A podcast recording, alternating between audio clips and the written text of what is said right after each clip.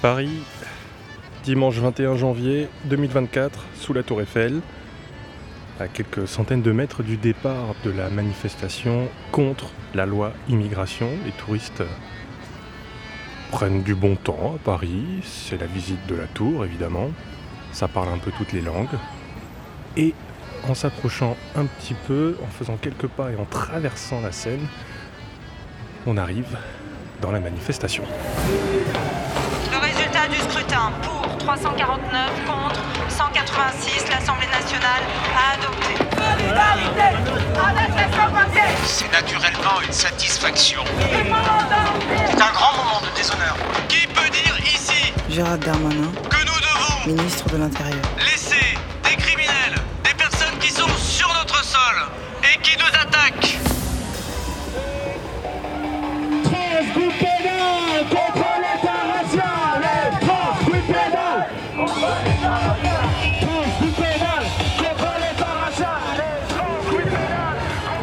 là, le, le cortège s'élance euh, de la place du Trocadéro. Il est un peu plus de 15 heures.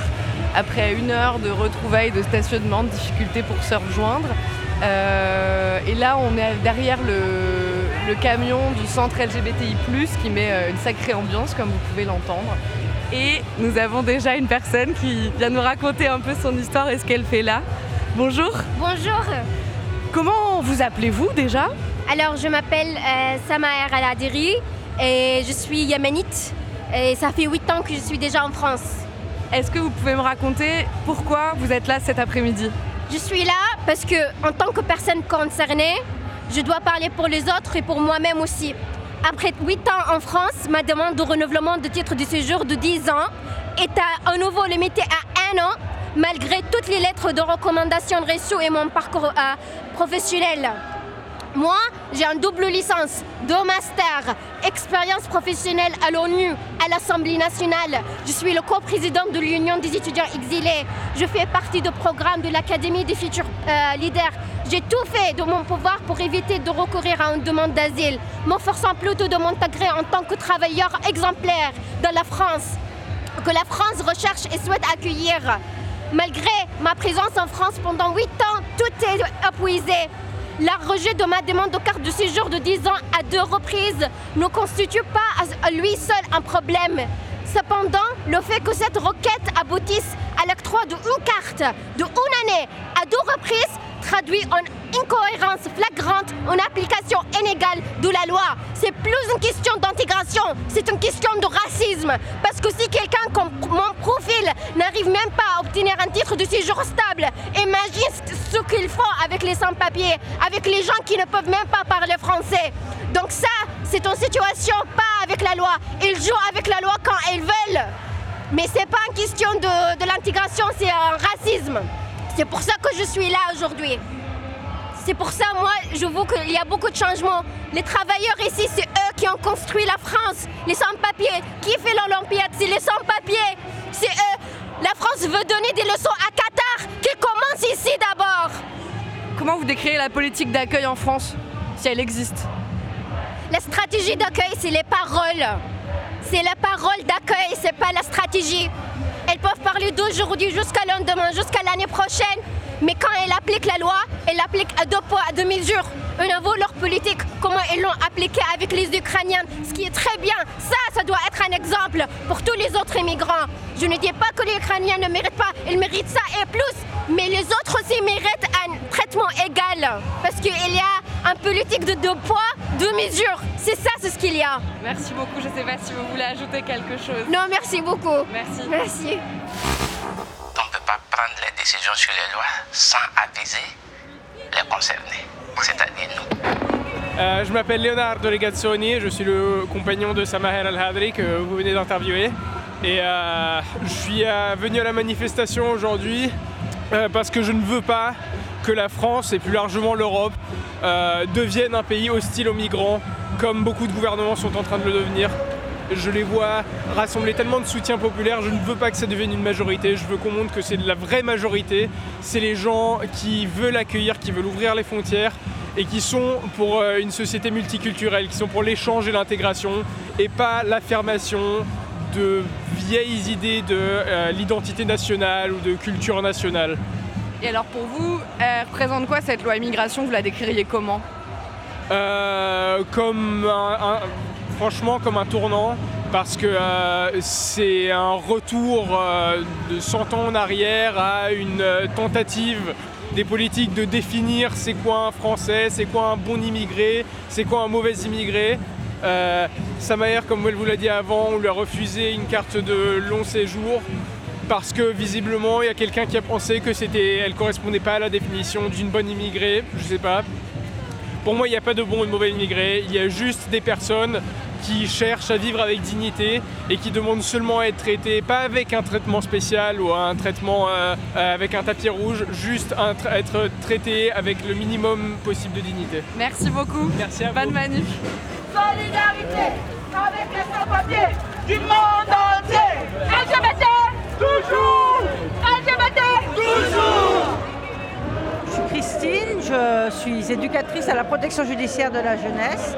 Euh, et donc euh, voilà, je suis très touchée par, euh, par cette loi qui est injuste, euh, qui vient euh, maltraiter des gens qui vivent chez nous, qui, comme ils le disent très bien, travaillent, font des travaux euh, vraiment euh, utiles et invisibles, qui ont été mis en avant d'ailleurs au moment du Covid par notre président Macron, qui finalement, après, qu'est-ce qu'il fait? Ben, Il vient les maltraiter, il vient tout casser, tous les droits de tous.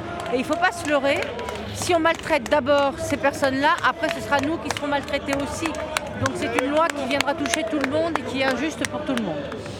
Et est-ce que dans votre métier, cette loi, va changer concrètement des choses? Alors, euh, en tout cas sur le ton qui est donné, oui, puisqu'il y a déjà des lois qui sont passées sur. Moi, dans mon métier, je m'occupe des mineurs euh, dits délinquants, des mineurs aussi en danger, et il y a aussi des mineurs isolés, qui déjà sont très réprimés. On est de plus en plus dans la répression. Moi, je suis rentrée dans ce métier, est dans l'éducation.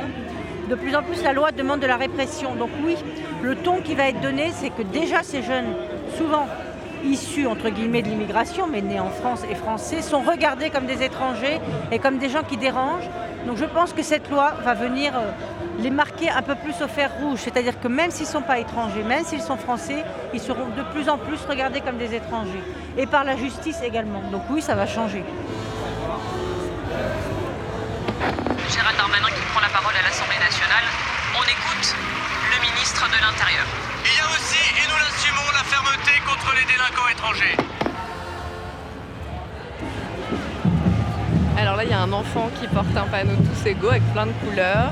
Une belle faute d'orthographe. une belle faute d'orthographe, tout à fait. Les gnous n'ont pas de frontières, no borders, no one is illegal, refugees welcome. La France est issue de migration avec plein de tissus de plein de matières différentes assemblées pour former le drapeau. Expulser les pollueurs, pas les réfugiés. Et là, sur un- une grande pancarte jaune, ah bah, ça valait le coup de faire barrage. Est-ce que vous voulez bien vous présenter?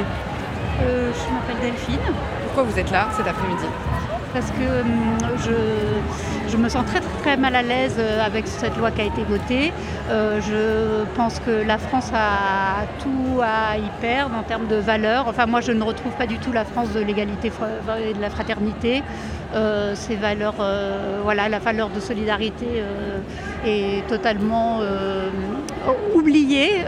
et voilà, c'est une loi dans laquelle je ne me reconnais pas du tout et c'est une loi qui me fait peur qui est d'une violence euh, incroyable et qui euh, cherche à euh, séparer les gens alors qu'on devrait plutôt chercher aujourd'hui à faire unité autour de la population, d'où qu'elle vienne. Et voilà, et là on est en train de détruire.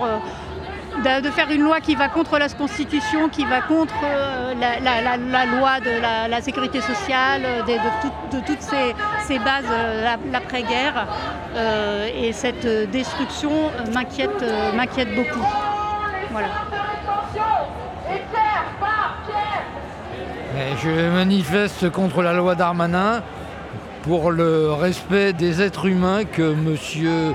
Darmanin trouve. Il ne les a pas encore appelés des bêtes humaines, mais c'est pareil. Et c'est comme ça qu'il veut lutter pour le réarmement démographique probablement, en évacuant ceux qui font des enfants, pour les remplacer par des vieux qui crèvent et qui feront pas d'enfants. Et Euh. juste là, il y a beaucoup de monde autour de nous. Oui. Qu'est-ce que, ça vous évoque là, cette foule Ouais, la marche? France. La France est un, comme le proclamait une banderole tout à l'heure, un tissu d'émigration. Au début du siècle précédent, on crachait sur les Italiens, après on a craché sur les Maghrébins, euh, maintenant on crache un peu sur tout. Enfin, une certaine France crache un peu sur tout le monde. Euh, nos ancêtres les Gaulois, euh, il en reste pas grand-chose, hein. y compris chez M. Darmanin. Si tu veux le retrait la loi, fais une ola. Si tu veux le retrait de la loi, fais une ola. Si tu veux le retrait de la loi, si tu veux le retrait de la loi, si tu veux le retrait de la loi, fais une ola. Bonjour. Est-ce que vous voulez bien vous présenter? Oui, alors je suis Michel, euh, Michel Delaporte, je suis militant CGT et je milite sur le L de, de Massy. Et une de nos notre activité, je ne vais pas dire principale, mais très forte, c'est notamment de monter des dossiers pour permettre aux travailleurs sans papier d'être régularisés et de pouvoir travailler normalement euh, en sortant de la clandestinité. Et alors, avant que cette loi soit promulguée, euh, vous, comment vous observez justement la situation de ces travailleurs sans papier? Comment ça se passe la régularisation À quel point c'est compliqué? Alors déjà avant la loi, c'était quand même extrêmement compliqué. Euh, L'administration met énormément de barrages pour pouvoir euh, fournir des papiers à des gens euh, qui travaillent depuis plusieurs années. Quand je dis qu'ils travaillent, hein, ce pas des clandestins. Euh, ils sont euh, officiellement employés, ils payent de la sécurité sociale, ils payent des impôts, ils cotisent à la retraite euh, et tout ça. Et donc il y a toute une série de, papiers à fournir qui sont de plus en plus exigeants. Alors on rencontre de plus en plus aussi de difficultés en fonction des pays pour avoir des extraits d'actes de naissance ou des choses comme ça.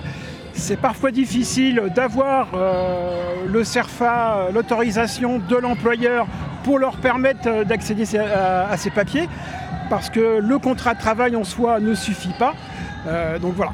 Et donc c'est déjà extrêmement difficile. D'ailleurs aujourd'hui, sans attendre l'application de la nouvelle loi, on rencontre une énorme difficulté sur la préfecture de l'Essonne, où depuis le début janvier, le préfet a décidé de complètement dématérialiser la demande de, régularisation.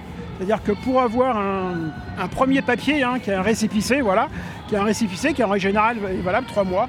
Avant, donc, on présentait un dossier qui, faisait déjà 10-15 cm d'épaisseur. Et bien maintenant, tous, euh, tous ces documents doivent être numérisés. Ce qui, bien évidemment, est un obstacle extrêmement important, puisque la plupart euh, n'ont pas, de scan, n'ont pas de choses comme ça, et ça devient impossible aujourd'hui sur l'Essonne hein, euh, de pouvoir euh, déposer sa demande de régularisation. Et on fait un lien avec la, la loi actuellement, c'est qu'en fait on donne, cette loi va donner beaucoup de pouvoir aux préfets. C'est les préfets qui vont décider d'un certain nombre de choses, qui vont décider du métier en tension. Et là on voit par exemple que la préfecture de l'Essonne eh euh, joue les bons élèves et euh, elle, euh, elle devance cette loi et elle rend, elle pourrit la vie, déjà elle pourrit la vie de ces travailleurs, qui sont des salariés normaux pour moi. Voilà. Alors quand la loi va s'appliquer, je pense que ça va être encore pire. C'est-à-dire qu'on va, normalement dans une république, en fait, vous avez une loi, elle s'applique n'importe où où que vous soyez. Que vous soyez breton, corse, euh, voilà, vous avez la même loi. Bien en fait, là, on passe, un- on franchit un pas. C'est qu'en fait, c'est les baronnies qui vont être, les préfets vont, vont tenir leur baronnie, et c'est eux qui vont décider d'un certain nombre de choses. C'est-à-dire très précisément le nombre euh, de travailleurs qui pourront régulariser, les métiers qu'ils vont garder, et puis éventuellement même la méthode par laquelle ils seront euh, régularisés. Donc euh, cette loi, alors ça c'est- une partie, hein, mais elle est, elle est plus large que ça. Elle, elle- elle met en place notamment la, la préférence nationale. Et ça c'est quelque chose de terrible. Et, euh, On peut tout de même se réjouir d'une avancée idéologique, d'une victoire même idéologique du Rassemblement national, puisque est inscrit maintenant euh, dans cette loi la priorité nationale. voilà, c'est-à-dire qu'en fait, normalement, un travailleur il a le même droit. Quelle que soit sa, couleur, sa nationalité, euh, il doit avoir les, mêmes droits. Et en fait, avec cette loi, eh euh, c'est seulement votre carte d'identité qui va vous permettre d'avoir un certain nombre de droits. Et si vous avez la carte d'identité, euh, alors pas uniquement française mais européenne, vous aurez le droit à un certain nombre de droits, notamment comme les aides au logement. Par contre, euh, si, vous avez, euh, bah, si vous êtes travailleur mais que vous n'avez pas la bonne carte d'identité, bah, vous, vous aurez le droit de rester dans la misère. Et c'est à mon sens contraire à toute possibilité d'intégration parce que eh bien, permettre faire en sorte que les gens puissent euh, vivre euh, décemment, ça permet euh, plus facilement l'intégration, ça permet plus facilement d'aller d'obtenir une formation, d'élever ses enfants, de pouvoir les mettre à, l'école et essayer d'avoir une, bonne éducation. Il y a bien évidemment cette question de la ME. on est encore plus nombreux à dénoncer ça. Hein. Même les médecins le dénoncent. Ils disent non, il y a des gens, s'ils arrivent, s'ils sont malades, il faut les soigner, faut les soigner point barre. Une chose qui me semble était un peu à dénoncer, c'est qu'aujourd'hui, le gouvernement, enfin, et, ses alliés pensent que le Conseil constitutionnel va, euh, va remédier à cette loi. Alors déjà en soi, c'est quand même pas très professionnel quand on voit qu'un gouvernement met en place des lois tout en sachant qu'elle est anticonstitutionnelle.